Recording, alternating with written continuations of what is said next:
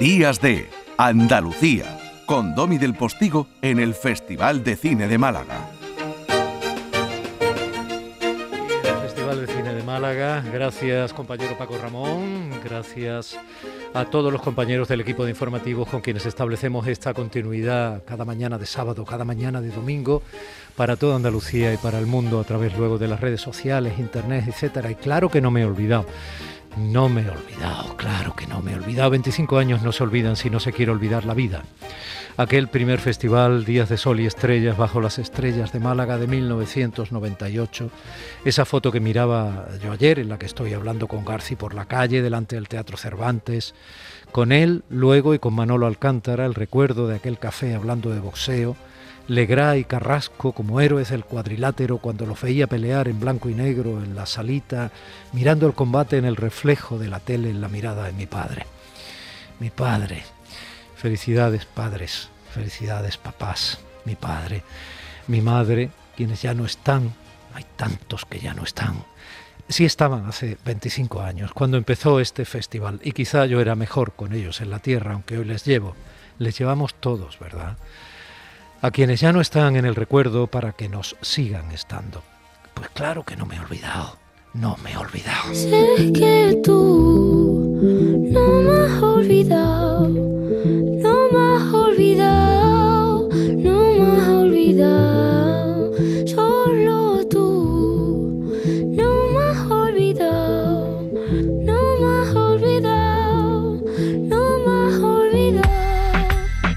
no me he olvidado. Una tarde en el Hotel Larios con Rafael Azcona, hablando sin parar en su habitación, hablando él, convaleciente en la cama, yo casi tomando notas de cosas como esta. Si en el momento más dramático no hay algo cómico, alguien que se ríe, lo que ocurre no es real.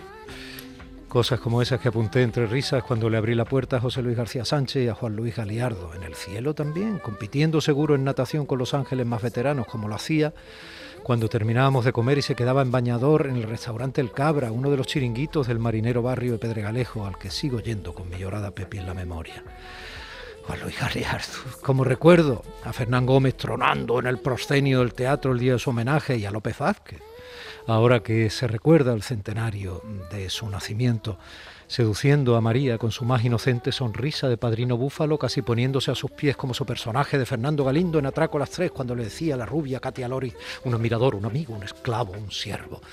Para mí fue el gran protagonista de aquel cuarto festival, cuando alguien me tiró a la oreja por ponerlo en primer plano en el resumen que hacía para la televisión, por ser ya demasiado mayor y tocaba apostar por lo nuevo, siempre apostar por lo nuevo. Lástima, la de confundir lo que ya es un clásico con lo que solo está viejo y lo nuevo con lo bueno, solo por ser joven o nuevo o estar en la ola de la fama, en fin, lo de siempre. Cuidado con la fama. Es mala amante la fama y no va a quererte de verdad. Es demasiado traicionera y como ya viene se te va. Será celosa, yo nunca le confiaré. Tomad nota porque eso que suena lo ha escrito, ya que hablamos de lo joven y lo nuevo, la puntera del momento. Es el Motomami de Rosalía, todo lo que está sonando hasta ahora. Pero yo no me olvido. No me olvido y las conversaciones con gente como Alfredo Landa, Federico Lupi, Pepe Sacristán, Emilio Gutiérrez Cava, Mercedes San Pietro, Borau, Gerardo Vera, haberme cruzado con Bebe en los pasillos y pararnos los dos al mismo tiempo para charlar y haber charlado. O ver a Diana Navarro, ahora nominada a los premios Max de Teatro por su sólida interpretación en la obra En Tierra Extraña, enfrentarse a una gala del vigésimo Festival de Málaga cuando aún no sabíamos del COVID que vendría, como en este vigésimo quinto no sabíamos de la atroz invasión de Putin en Ucrania. Y las noches sin dormir, y las mañanas de pases de prensa, y la vigilia de los aplausos y los roces, a veces duros y difíciles en la olla a presión del certamen, año tras año, los roces y también los afectos, y los afectos que se hacen más afectos por el roce, porque el roce hace el afecto, aunque los roces lo degraden. Sin embargo, hay afectos inquebrantables. Y la alfombra roja repleta de chavalería que hoy tiene 20 años más e hijos a los que llevar al festival como ellos fueron cuando eran hijos.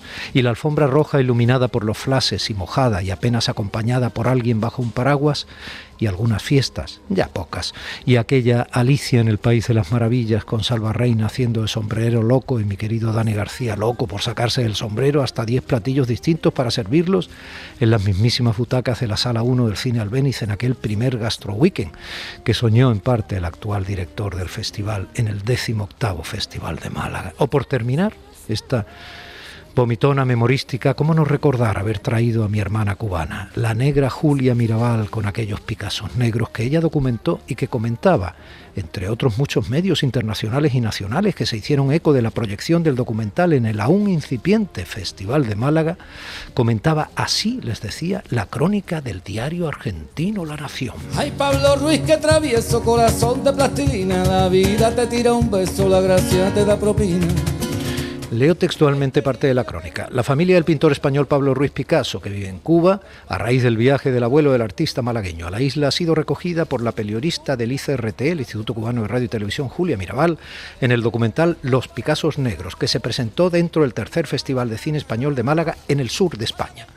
Esta rama parte de Francisco Picasso Guardeño, cuyo primer apellido procedía de Italia y el segundo de la localidad cordobesa de Cabra, y que en 1867, 14 años antes del nacimiento del artista, emprendió un viaje sin retorno a Cuba para trabajar como celador en la aduana de La Habana. Picasso Guardeño, que dejó en Málaga a su mujer y sus cuatro hijas, una de ellas, María, madre del artista, creó una segunda familia en Cuba al tener otros cuatro hijos con Cristina Serra, explicó a F. Rafael Inglada, uno de los más importantes investigadores de la familia de Picasso.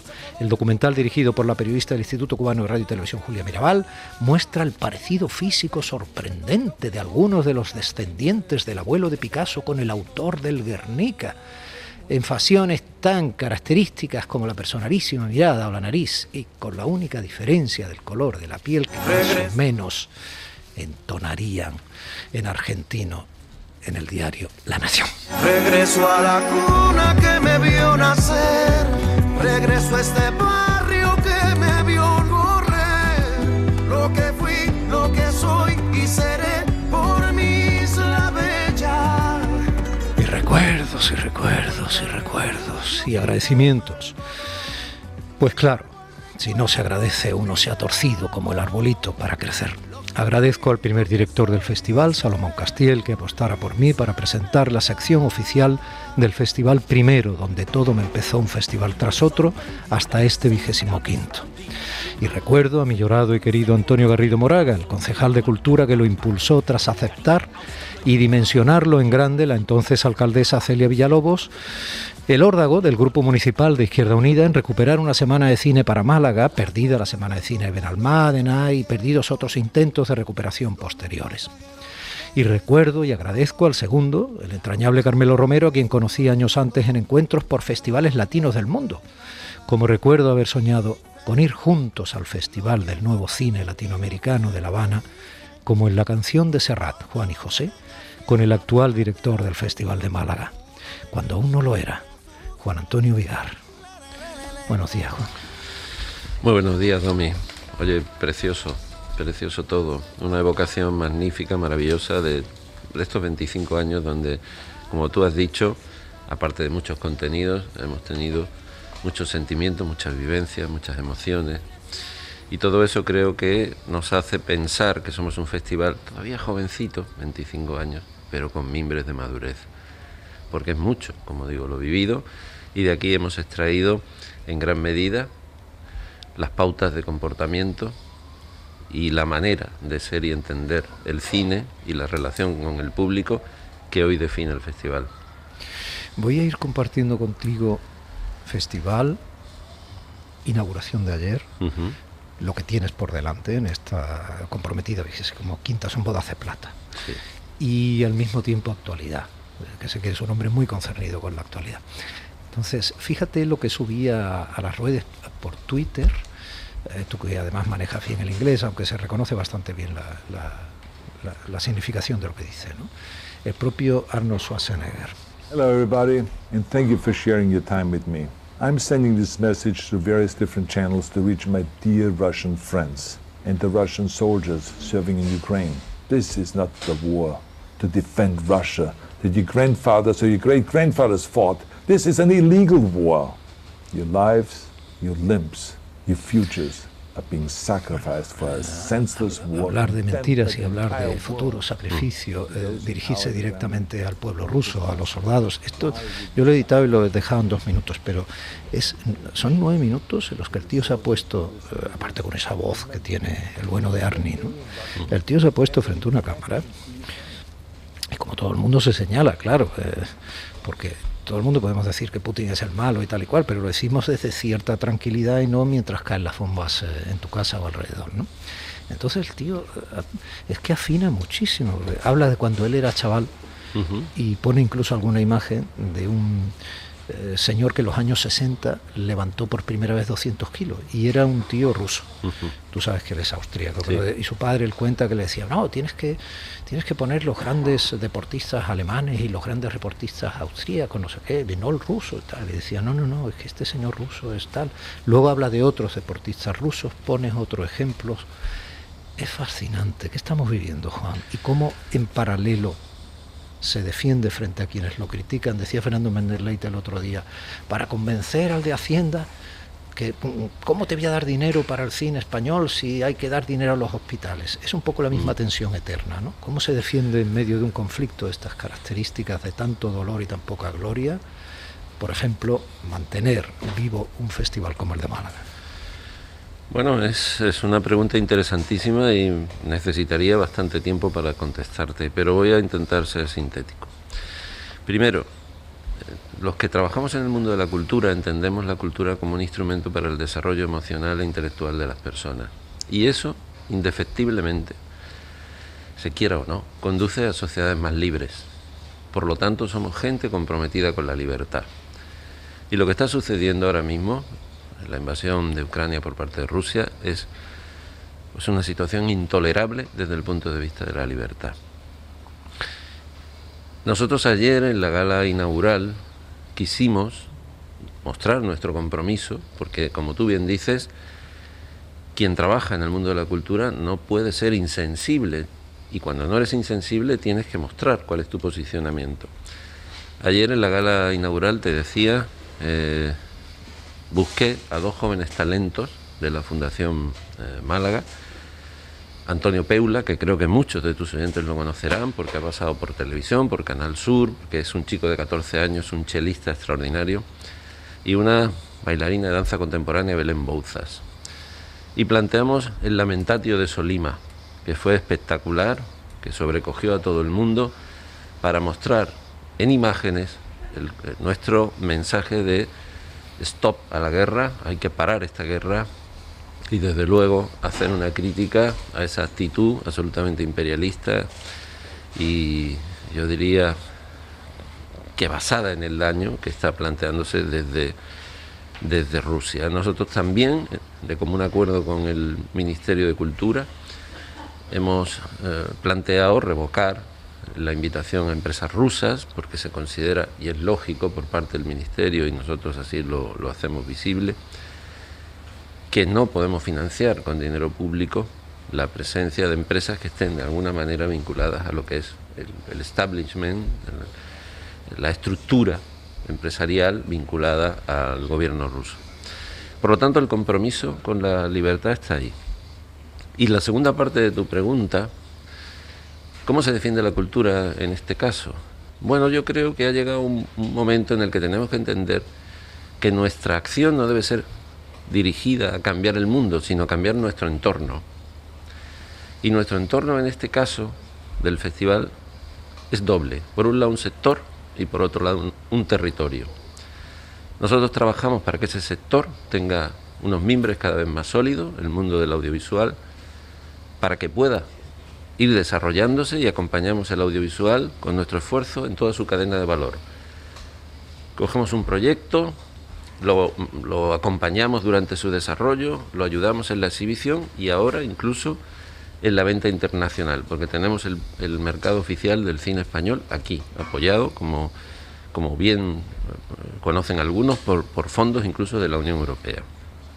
Y respecto a la ciudad, somos un elemento dinamizador de su economía, por lo tanto de su crecimiento.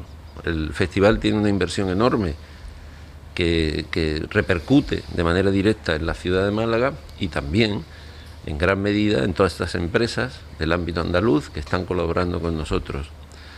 Bueno, intentamos hacer mejor nuestro entorno para que en esa suma de otras acciones similares podamos multiplicar en el ejercicio de la libertad, demostrando que generamos economía positiva, damos trabajo y colaboramos en gran medida a que esta sociedad sea un poquito mejor. Mm. Este programa se oye en toda Andalucía, como sabes. Eh, el Festival de Málaga es de Málaga. De algún sitio hay que ser de Andalucía para ser andaluz. Pero sería interesante que eh, Andalucía lo sintiera como suyo, ¿no? Eh, sería interesante que Andalucía sintiera como suyo el Festival de Huelva, sintiera como suyo el Festival de Sevilla. Quiero decir, todas las propuestas culturales. No, te iba a decir que este, este, planteamiento que tú haces es un planteamiento además que estamos llevando a la práctica en los propios festivales. Nosotros estamos trabajando desde hace ya bastantes meses el Festival de Sevilla, el Festival de Huelva y el Festival de Málaga dentro de una coordinadora que llamamos Profestivales 21. Porque cuando esta pandemia terrible apareció, los directores, que somos amigos, contrariamente a lo que puede pensar alguna, alguna persona de que estamos batallando cada uno por las películas mejores respecto al otro, cada uno busca lo mejor para sí mismo, pero no desde la competencia, sino desde la armonía.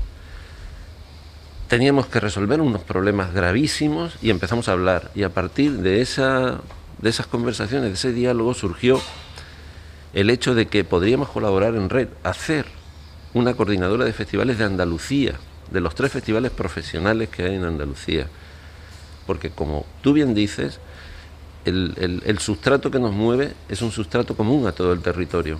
Y hemos desarrollado los tres festivales un proyecto precioso que se llama Pantalla Cinéfila y que va dirigido a la formación de nuevos públicos en el ámbito escolar. En Huelva, en el último Festival Iberoamericano de Huelva, dimos la cifra. Más de 200.000 personas, 200.000 escolares, han accedido al cine a través de plataformas, con guías educativas, con sus docentes, para aprender lo que es primero el cine y después la vida que el cine refleja.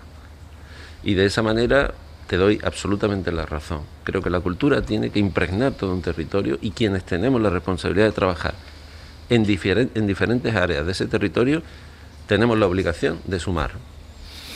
Eh, eh, esa suma eh, en ocasiones implica restas, como la que has dicho, es un tema muy, muy interesante y muy delicado. La de no fomentar en este momento empresas cuyos beneficios puedan ir directamente a quien con ese dinero está masacrando una población civil, entre otras cosas. Pero también has dicho que la cultura es siempre sinónimo de libertad y por tanto hay que protegerla porque dentro de esa propia cultura, dentro de la cultura que genera libertad, la libertad es tolerancia, la libertad es paz. En ese sentido, aquí hay un museo ruso, magnífico, una gran eh, estructura. Como persona importantísima de la ciudad en el entorno de la cultura y sus inversiones, Juan Antonio Vigar, eh, ¿tienes opinión al respecto? Porque se han dicho muchas cosas hasta llegar aparentemente a una especie de calma chicha, ¿no? Pero se han dicho muchas cosas utilizando el hecho de que el museo ruso estaba ahí o pasaba o pasaba por aquí, ¿no? Algunas más oportunas, otras más oportunistas.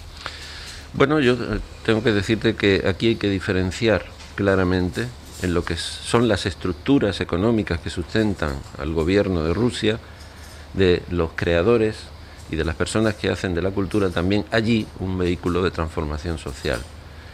Por ponerte un ejemplo, sabes que tengo, si no lo comento, la responsabilidad también de la dirección de los teatros municipales justo en este momento, cuando se suscitaba toda esta tremenda tormenta perfecta, hicimos una ópera, hicimos un rigoleto. El tenor, Alexei Tatarintsev, es ruso y nadie, nadie, absolutamente nadie, y por supuesto nosotros, menos que nadie, pusimos la más mínima, el más mínimo pero a que estuviera aquí porque los creadores el mundo del arte de alguna manera representan lo mismo que yo estoy diciendo, aquí y en cualquier lugar. Yo creo que hay que diferenciar muy claramente lo que es el sostener y sustentar mm, pues un flujo económico hacia un país al que se le ha planteado por parte de la comunidad internacional una serie de vetos económicos y otra muy diferente, defender la cultura que de allí pueda venir. En ese sentido, para mí, el Museo Ruso me parece una de las infraestructuras mejores que tiene la ciudad de Málaga. Sí, a es mí, un- a mí. es un- una colección extraordinaria y lo que hay que ver en qué medida se armonizan estas dos cuestiones para que pueda tener una pervivencia ese museo y por otro lado mm, estar armonizados con los planteamientos internacionales respecto a la situación que vivimos. Vamos a recordar un poco cómo comenzaba la vigésimo quinta edición del Festival de Málaga en esa gala que, eh, como símbolo y como mensaje para llegar a más público en directo, aunque Canal Sur la retransmitió, la retransmitió, perdón, como hará con la gala de clausura a través de Andalucía Televisión y de su plataforma Canal Sur Más, cómo comenzó esa gala allí, delante de unas 2.500 personas en el Palacio de Deportes Martín Carpena, eh, anoche alrededor de las 8 y poco de la tarde, con dos presentadoras malagueñas, brillantes, jóvenes, eh, muy guapas, así. Bienvenidos y bienvenidas a una noche mágica, especial, única. Sí, tan especial como el más especial de los aniversarios.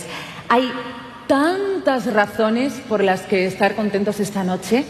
Eh, la primera es la de estar aquí, tan cerca, juntos. Y eso, ya de entrada, merece un gran aplauso como este. Venga, por favor. Eso. A ella se le sumaba eh, el tercero en Concordia, en este caso el marbellí, eh, actor reconocible, llegaba a ritmo de reggaetón, le pega mucho, sobre todo los colores con los que salió en la última parte de la gala. Fue muy divertido el gran actor Pepón Nieto, que entre otras cosas reconocía esto. Málaga es el lugar donde la cultura se siente más a gusto. Por eso Málaga, el Festival de Málaga, está entre los 10 eventos culturales más importantes de España. A Málaga siempre se regresa con cariño. Volvemos cada año con más y mejor oferta para todos. Espacios de creación, rodaje y postproducción. Todo el año y desde hace 25 años. Málaga es el festival de todos los colores, así que cada uno elija el preferido. Bueno, dime un color, anda. ¿no? El violeta, ya sabías que lo iba a decir.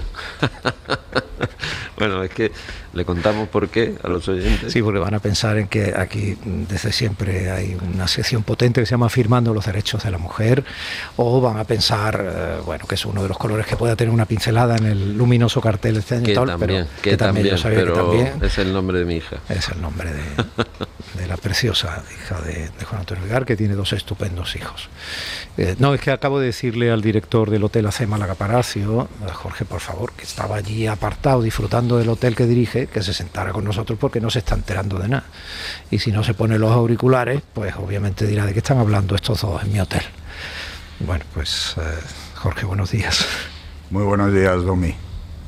Dis- Está disfrutando del programa ¿eh? y de un poquito de tranquilidad, que hasta ahora todavía se puede disfrutar. Bueno, bueno. Oye, si me permites decir, Jorge es parte del festival, el, yo diría que el alma de una parte del festival muy especial, que es aquella que acoge a, to- a todos nuestros invitados y a todos los que participan, y el Hotel AC Málaga Palacio es la casa de todos ellos. Y gracias siempre, Jorge. Muchas gracias a vosotros. La verdad que poder contar en una ciudad como Málaga con un festival de este calibre es una suerte para los que vivimos aquí, aunque también participemos del negocio, pero sobre todo para lo- los malagueños y toda la gente que vive aquí es algo maravilloso estos 10 días de, de cultura cinematográfica. Bueno, al de la la cultura cinematográfica es la que cada vez estás más cerca, porque es ya cortometrajista prácticamente, vamos, o sea, que vas a- la carrera del director de la Semana Palacio, sepan ustedes que va enfocada, ¿eh? que va enfocada. Pero, Bueno, fue, fue una carrera fulgurante. Fulgurante porque hice uno y se acabó. Pero Sie- siempre hay un orgulloso, ¿eh? Sí, sí, sí. Siempre hay un principio, siempre hay un principio. Bueno, eh, el color que hemos elegido es el violeta y la música que elegimos fue la que eligió el festival para empezar.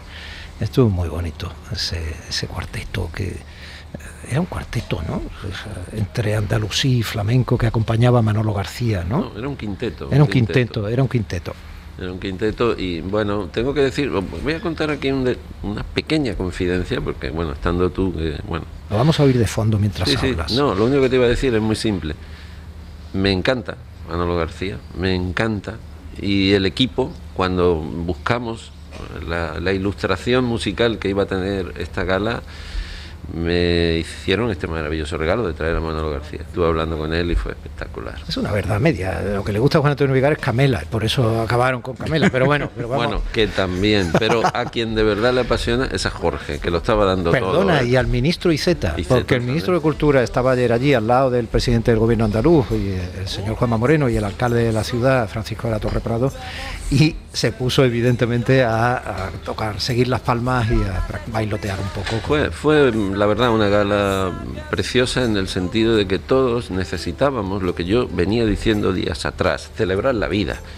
Y fue una celebración de la vida con, con- con unas músicas que creo que gustaron a todos, incluido ese colectivo enorme, que también nos sentimos muy orgullosos porque fue la primera gala inclusiva que tuvimos en el festival.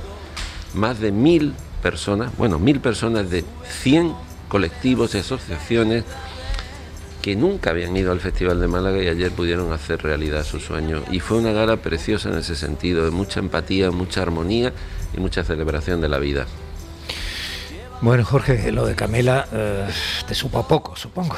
Bueno, me supo muy poco. Ya, tene- ya tenemos fechas porque Juan Antonio y yo ya tenemos fechas. Tienen 87 conciertos firmados a día de hoy y entonces ya estamos buscando ahí ciudades con Málaga y cercanas a Málaga y de nuestra comunidad porque tienen muchos para asistir a un concierto de verdad.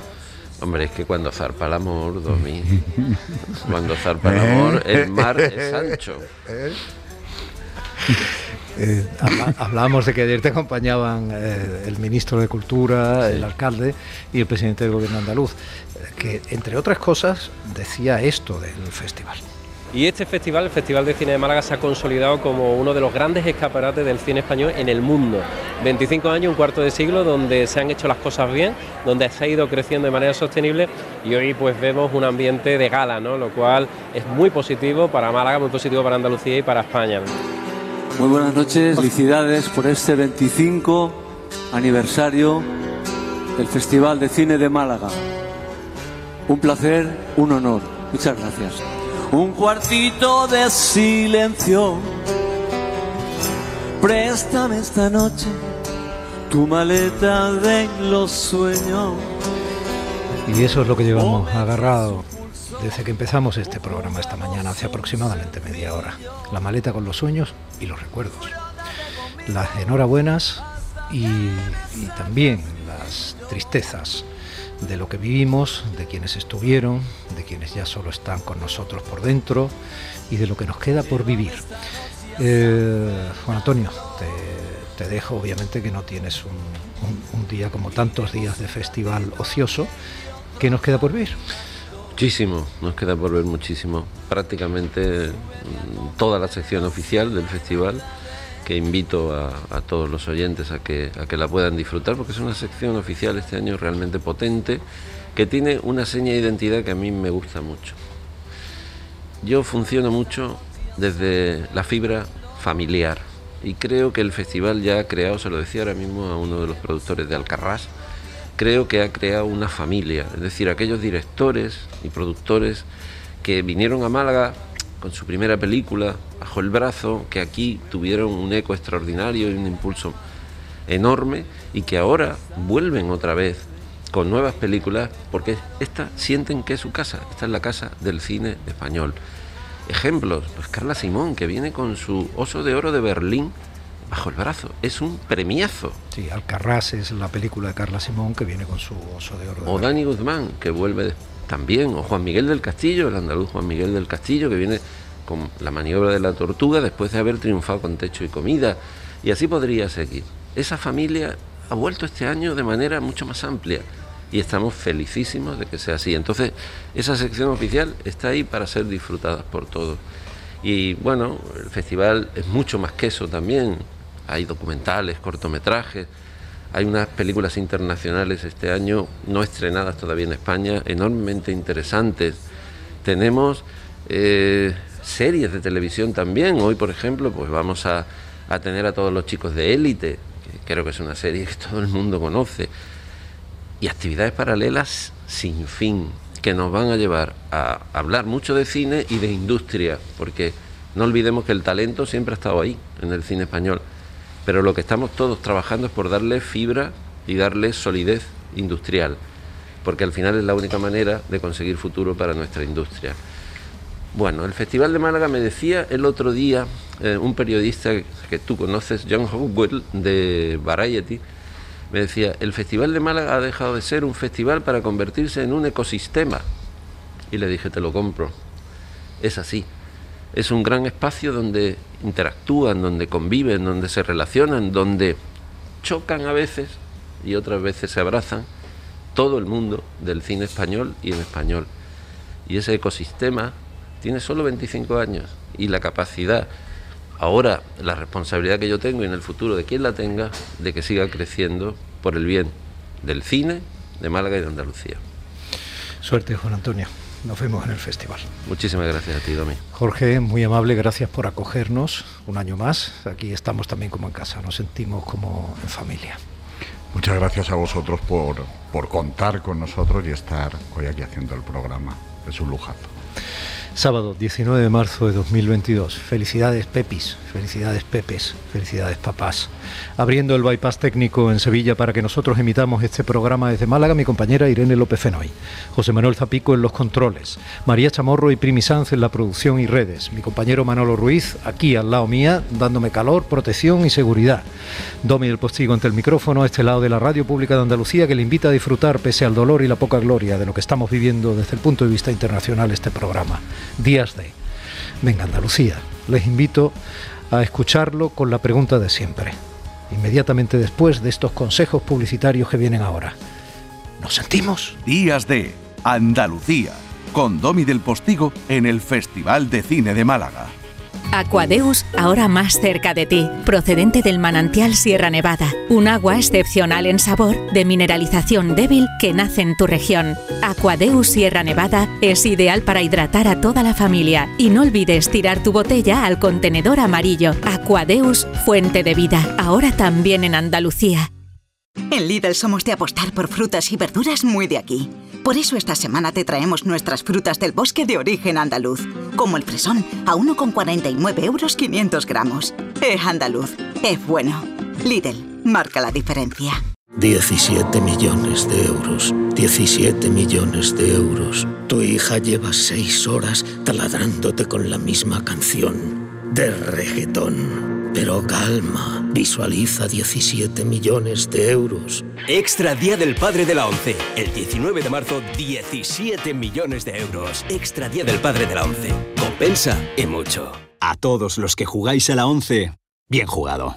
Juega responsablemente y solo si eres mayor de edad. Canal Sur Radio Sevilla, la radio de Andalucía. Por fin llega el momento más esperado de las letras sevillanas. Del 15 al 20 de marzo, Tomares celebra su decimotercera Feria del Libro, la primera gran cita literaria del año en España. Seis días en los que Tomares reúne a los mejores escritores del momento en una feria más grande que nunca, con más días, más casetas, más actividades y más autores. Ayuntamiento de Tomares. Tomares, como a ti te gusta. En Parque Guadaira, la primavera las compras altera. Gana un viaje y regalo sorpresa. Participa con tus compras y busca los códigos QR de las flores que se esconden en nuestras tiendas y restaurantes. Más información en parqueguadaira.es. Parque Comercial Guadaira, en Alcalá de Guadaira, junto a la autovía A92. Las noticias que más te interesan las tienes siempre en Canal Sur Mediodía Sevilla. Y este martes te llegan desde el Acuario de Sevilla, donde vamos a celebrar el Día Mundial del Agua y donde conoceremos todas las actividades que tiene programadas. Canal Sur Mediodía Sevilla. Este martes desde las 12 en directo desde el Acuario de Sevilla, con la colaboración de Acuario de Sevilla. Este fin de semana, Días de va a ser un programa para reír, con intriga, lleno de protagonistas, con el mejor guion, un programa de cine, porque nos vamos al Festival de Cine de Málaga. Días de Andalucía, con Domi del Postigo. Este fin de semana desde las 9 de la mañana en el Festival de Málaga. Quédate en Canal Sur Radio, la radio de Andalucía.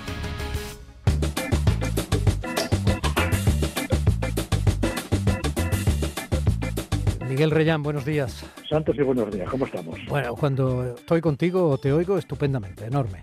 Qué guapo eres. Ah, tienes esa cualidad, tienes esa cualidad. Qué pena que no seas una rubia esplendorosa, me caché la Yo también lo pienso, me habría ido mucho mejor. Al margen de decir qué pena que, que, tienes esa cualidad, es que lo digo en serio. Tú dejaste la medicina ya en el último año, ya lo hablamos la última vez, pero es que sanas almas. Sí, mire, pero qué, pero qué cosas me dices, por Dios, qué cosas me dices.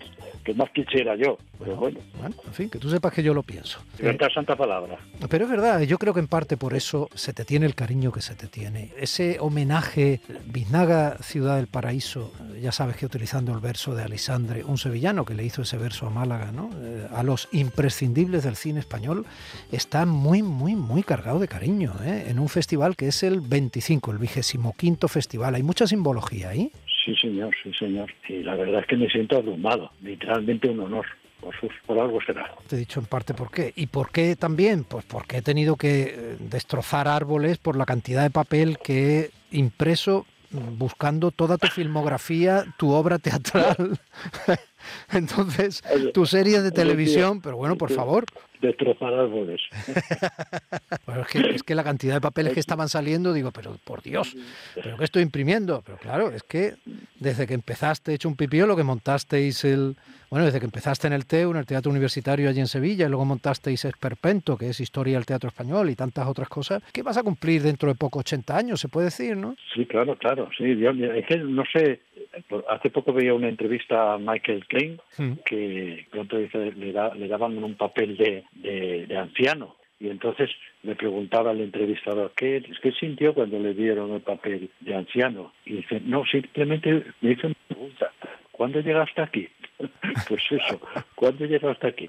Lo que pasa es que uno anda entretenido, trabajando y viviendo, y de pronto pues pasa el tiempo. El otro día Juan Carlos Sánchez, amigo mío desde la época del primero de medicina, sí. de las aventuras del TEU de medicina, de Tabante después y por supuesto de, de Perpento, me dice, Miguel, acabo de ver en los papeles que estoy clasificando que tú y yo salimos juntos al escenario de López de Vega hace 53 años.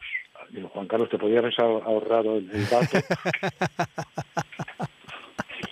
No bueno. sé si alegrarme o deprimirme. ¿Estás hablando no, del teatro del Teatro Lope de Vega de Sevilla? Sí, sí. Bueno, en el Teatro Lope de Vega de Sevilla, precisamente también este fin de semana estás con Secum haciendo esa adaptación de la novela de Santiago Lorenzo, que no es fácil, que no es fácil, que se llama Los Asquerosos. Déjame que te escuche mínimamente, ¿eh? Yo le llamaba la calma, instándole a la paciencia, que todo se arreglaría, que los mochufas tan asquerosos no serían. Una precariedad sobrecogedora. Agua corriente, luz eléctrica. Ni lo uno ni lo otro. Hola vecino, que los niños no griten. No, de eso nada. No vamos a hipotecar su desarrollo emocional, no. ¿Cómo llevas lo de lo de vivir sin sexo? eh? Porque no sé, no, debe ser jodido.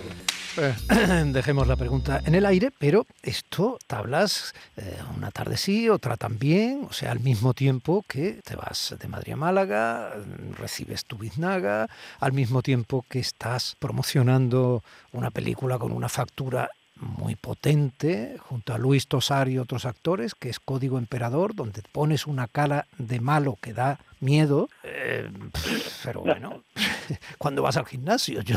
No, pero fíjese usted, maestro, una cosa a propósito de lo que ha dicho de que pongo una cara de malo. Eh, hace, hace poco también hay que referirse a los maestros. Hace un momento me refería a Michael Caine y ahora a Tony Hawking, que decía a los jóvenes actores del acto de estudio, cuando ustedes abran una puerta y se encuentren un cadáver, generalmente hay mucha, muchos actores que tienden a sobreactuar y claro, se encuentra un cadáver y claro, en este caso no, no puedes ver la expresión que pongo, estamos en radio, pero imagínate que abro los ojos, abro la boca y una, una expresión de espanto, como sin decirlo, como diciendo, horror, un cadáver. Dice, no hagan ustedes nada, abran la puerta y pongan expresión neutra. Ya verá como el espectador dice, qué susto se ha llevado. Porque lo pone el espectador. Lo digo a propósito, me dicen que yo tengo cara de buena persona. Estaremos de acuerdo en una cosa, querido. En la vida, los malos no tienen cara de malos.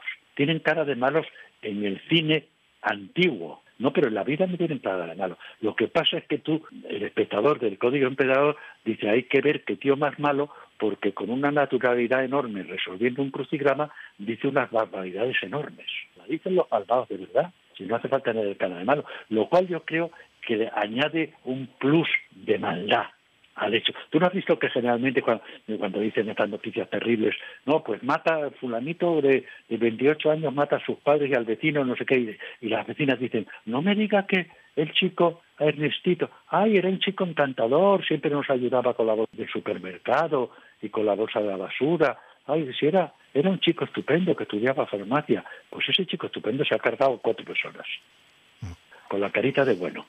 E-, esa contradicción a mí me parece maravillosa, esa paradoja, no contradicción. Por eso me encanta que me den papeles de malo. ¿de qué tiene cara Putin?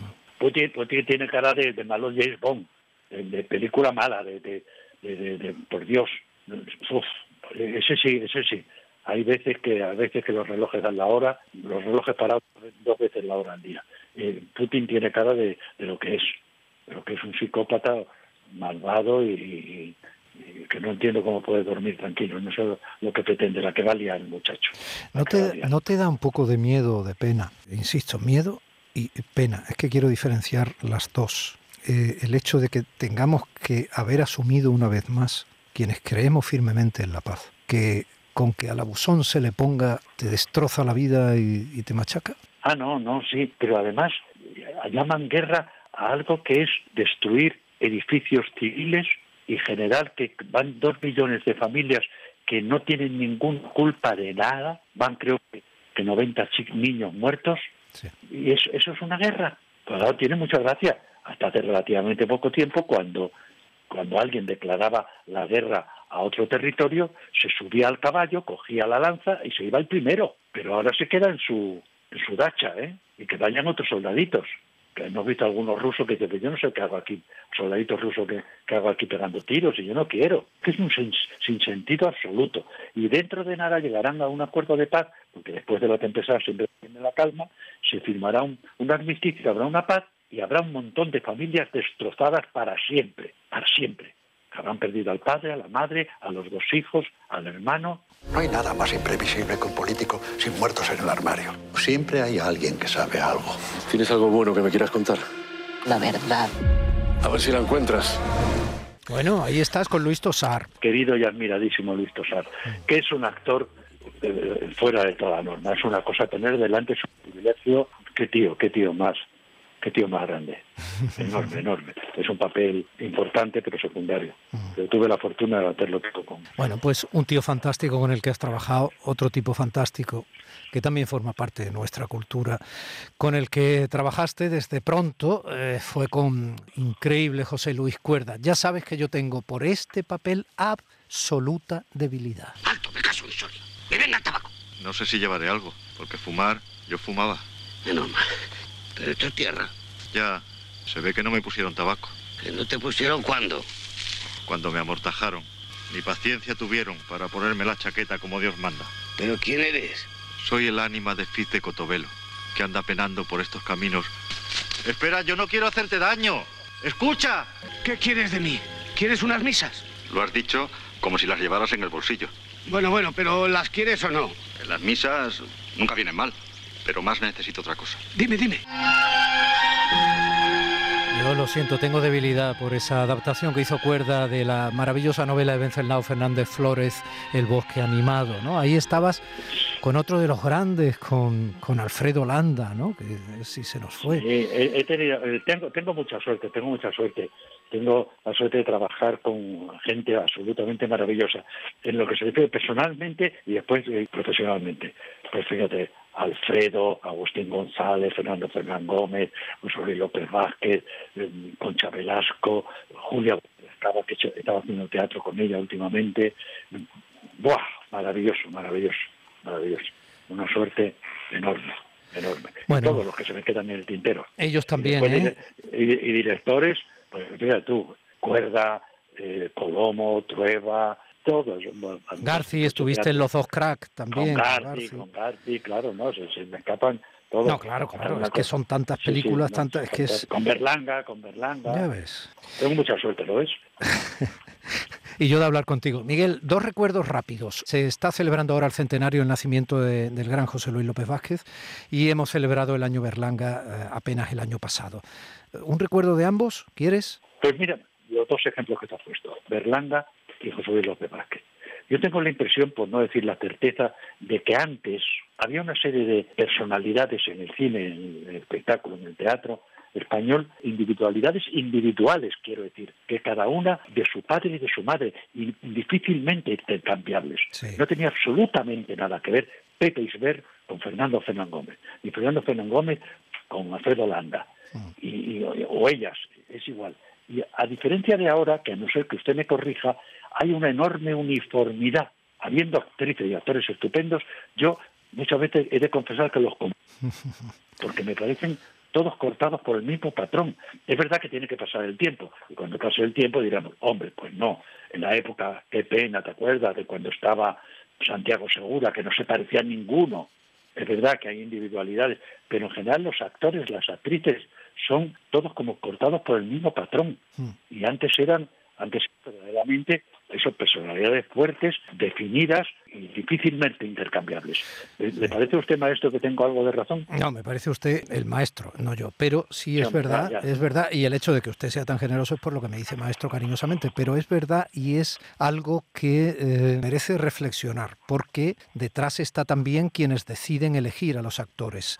Entonces, no quiero hacer una hipótesis rápida que sea barata y poco fundamentada por ser rápida, pero la gente con gran personalidad mm, característica, con mucha fuerza, también tiene que ser elegida para que interprete las películas y, los escenarios, en fin, y las TV movie y todo eso, ¿no? Tiene que ser elegida. Entonces yo no sé si es que no las hay o no las eligen. Hombre, a verlas debe haber. Lo que pasa es que, por otra parte, yo no sé si es producto de esta de esta sociedad que nos ha tocado vivir, que es bastante amorfa, que se deja llevar bastante por las modas, que ahí entramos en los asquerosos, por cierto, que es, pues bueno, que es una especie de gran rebaño y que difícilmente, pues eso, como, como cortados por el más mínimo patrón, cada uno en la tribu, el rebaño al que pertenezca, porque no tiene nada que ver pues los pijos con, con los seguidores o lo que se llaman los, góticos o cuando se pero dentro de eso hay una especie de cosa amorfa que al final es todo como igual, no, no sé, a lo mejor una sensación mía, pero sobre todo cuando llega el momento de ver a, mis compañeros jóvenes en el cine, en el teatro, no veo individualidades. Claro, después sale Carmen Machi y arrasa, nos ha jodido Mario. Carmen Machi, claro, es magnífica. bueno, perdona, perdona. O tú, o Antonio Resines, porque esto que se viene parece que va a ser muy gordo. Humildemente acepto este Premio Europeo de las Bellas Artes. Si hay alguien a quien debo todo esto, es a la compañera fiel con la que estoy en deuda desde mucho antes de yo saberlo, la música. Vaya truño de discurso, ególatra y relamido. A mí lo que me extraña es que te hayan dejado entrar aquí con estas zapatillas. Me voy. ¿Cómo que te vas? Piensa que es una oportunidad de pasar más tiempo con la persona que más quieres. Tú mismo. Eh, fíjate qué maravilla. Bueno, he hablado de dos, pero podía hablar también de Fiorella, que es una actriz descomunal y que me alegra mucho que haya sido recuperada para una serie que va a tener claramente muchísimo éxito. Nunca se sabe, querido. Mira, Woody Allen, que es muy listo, dice, si se supiera dónde está el éxito cine del teatro, lo harían los bancos. Sí, yo te he leído esa frase que sé que te gusta mucho de Woody Allen en alguna entrevista, porque yo evidentemente me documento y te bicheo, te persigo. Pero, pero, yo te, pero yo te digo a ti que esa serie va a ser un éxito. Y es que bueno, ojalá, ojalá. En el tráiler solo veros a Resines y a ti interactuar es que de verdad es, es hipnotizante.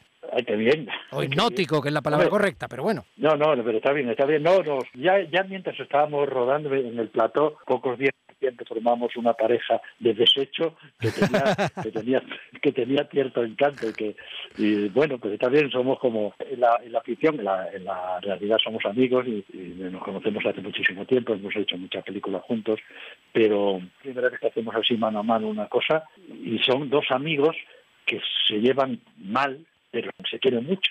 Y esa, esa paradoja me encanta también. porque algo que ocurre con bastante frecuencia, como la extraña pareja. Y en la vida real, tiempo tirándose puya, sí, tú tirándose pullas de todo tipo, pero él es don Rafael y yo Rafa. Sí, claro. sí, sí. Él Tú es eres el rockero, tú eres el rockero y él es el el director de música clásica. y Sí, el sí. el de aquella, la- aquella extraña pareja de Walter Matthew y, y Jack Lemmon, qué maravilla, y qué maravilla para, para hacerla en teatro también. Él se llama Rafael López Müller, pero firma como, como Rafael Müller, porque es López, y yo cada vez que pues dice, no, no, no, no, perdón, se llama, se llama Rafael López. Lo que pasa es que no le gusta y se, po- y se pone el apellido de la madre. Pero entonces dice, tiene que hablarle, dice, tiene que hablarle moviendo los labios, se está quedando sordo, ¿eh? Tiene que, hable despacio moviendo mucho los labios.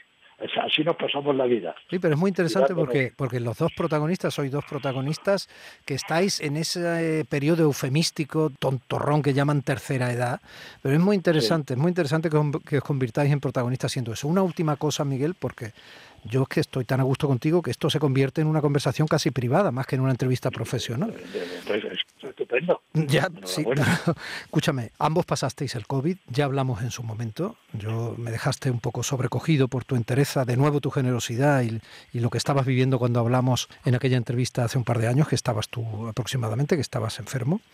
Y, y- y fíjate, Antonio, que, que sí que estaba este país pendiente, porque Antonio han sido 40 días o por No, ahí. no, yo, yo estuve, yo estuve mal dos o tres días, pero ya después nada, después ya ni estaba intubado ni nada, pues la, la neumonía como tantísima gente, estuve 22 días en el hospital y eso. No, Antonio ha estado a punto de irse al Alto Barrio, ¿eh?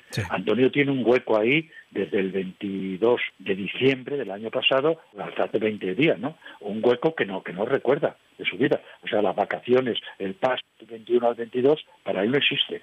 Estaba intubado y con, como inducido. No, no, muy serio. No, Antonio sí que...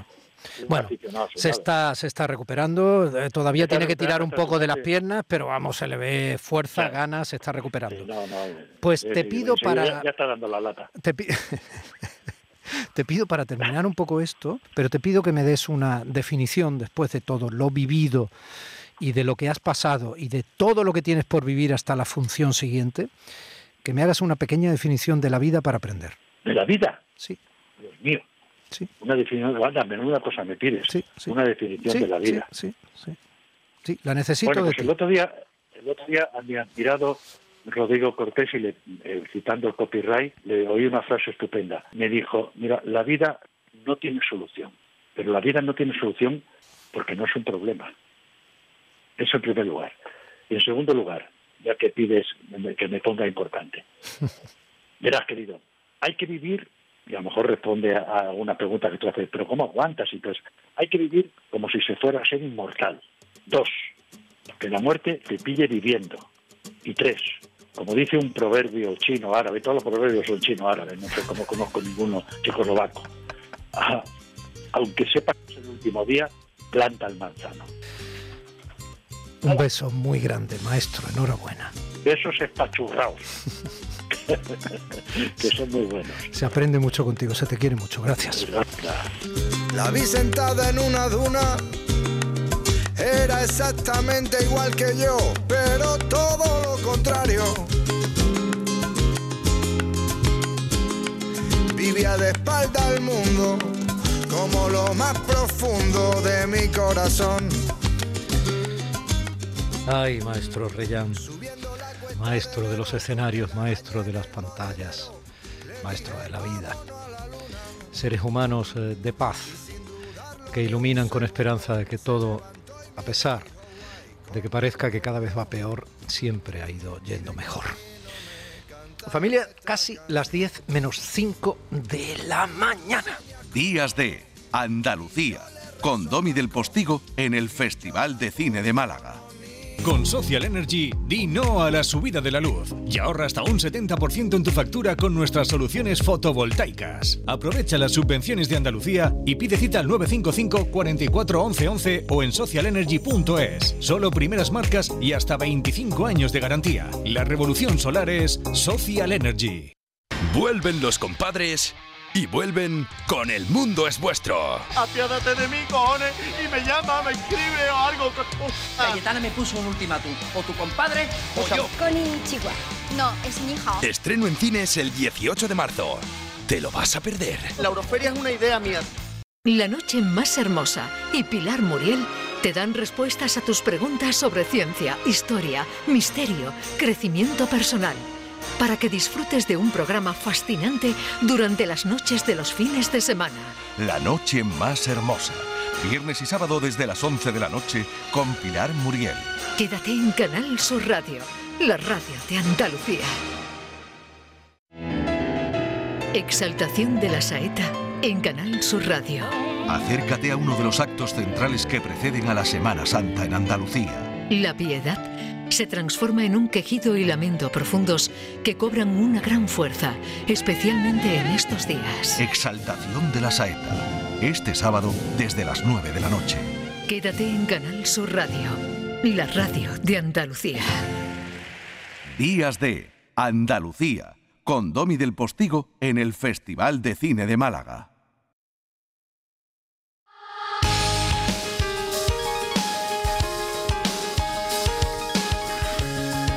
Y ahora sí que sí, que son las 10 menos 5 prácticamente ya cerradas de la mañana. Tenemos eh, la suerte de tener compañeras de lujo en la redacción de los informativos de la Radio Televisión de Andalucía, como es mi guapísima niña Isabel Gómez, que eh, ha puesto la mirada en aquel 1998 en que ganó la primera noche de mi vida y comenzaba el primer festival de Málaga.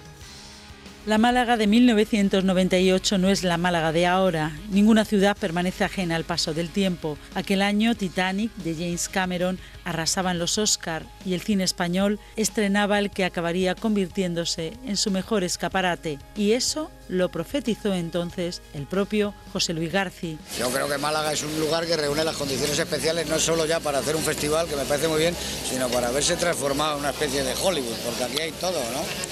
Hay luz a raudales y hay mar y hay montaña y es muy parecido a California. No había alfombra roja, pero las estrellas del momento desfilaron por calles y escenario, incluidos los malagueños. Fernando Fernán Gómez, que el pasado año hubiera cumplido los 100, era homenajeado por la profesión, rendida ante uno de los más grandes de nuestro cine y todo un señor. Los honores que últimamente recibo, 62 años después de haber pisado por primera vez un escenario, se me otorgan más que por haber trabajado bien, por haber trabajado mucho.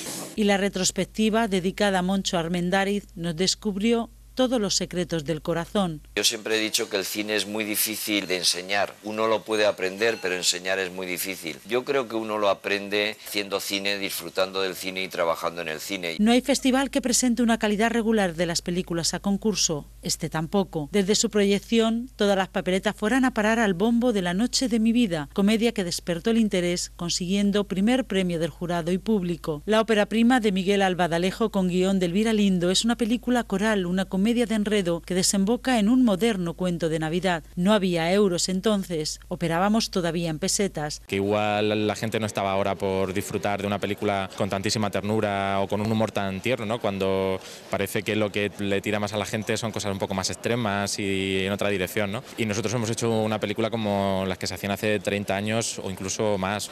Este detenido es mío porque yo lo pillé antes. A mí tú me das una galla ni dos antes te mato, te lo juro. A mí esta ciudad siempre me trae buena suerte. Bueno, el sur en general. Encuentro premios, encuentro al hombre de mi vida, en fin. También sumó el de mejor actor para un emocionado Emilio Gutiérrez Cava con el recuerdo de su recientemente fallecida hermana Irene. Es un premio especialmente significativo por muchas razones personales, eh, porque hace poco que desapareció ese miembro de la familia que era Irene y entonces eso para tanto para Julia como para mí ha sido muy duro y bueno, estos premios son un poco la memoria de ella presente siempre cuando estamos sacando esto aquí. El tropezón con su compañero de reparto Luis Cigen no presagiaba el final feliz para Kitty Mamber, ganadora del premio a la mejor actriz. Y se lo dedico, mi gran familión, en especial a mis dos Fernandos. Y arriba Antequera y larga vida. El Che, Evita o Chile, una memoria obstinada, protagonizaron la sección de documentales. Y degenerado, señor. Degenerado y corrompido. 14 secciones, un centenar de películas, 80 cortometrajes y 30.000 espectadores fueron los números de este festival de 1998 que comenzaba a andar. La vida da muchas vueltas y el que es hoy uno de los grandes directores aclamados y con Goya este año, León Daranoa, asistía al festival con una exposición de sus storyboard y otra triunfadora de este año, Isiar Boyain, también despuntaba en la sección dedicada a las realizadoras de los años 90. Yo sí que creo que las películas dirigidas por mujeres son, son diferentes en el sentido de que aportan otro punto de vista. Ya lo decía Santiago Segura. Me gusta, me gusta trabajar con actores malagueños porque están preparados. Será la primera noche de una nueva vida. Aquel fue el primer festival. Hoy celebramos el vigésimo quinto. Volvemos.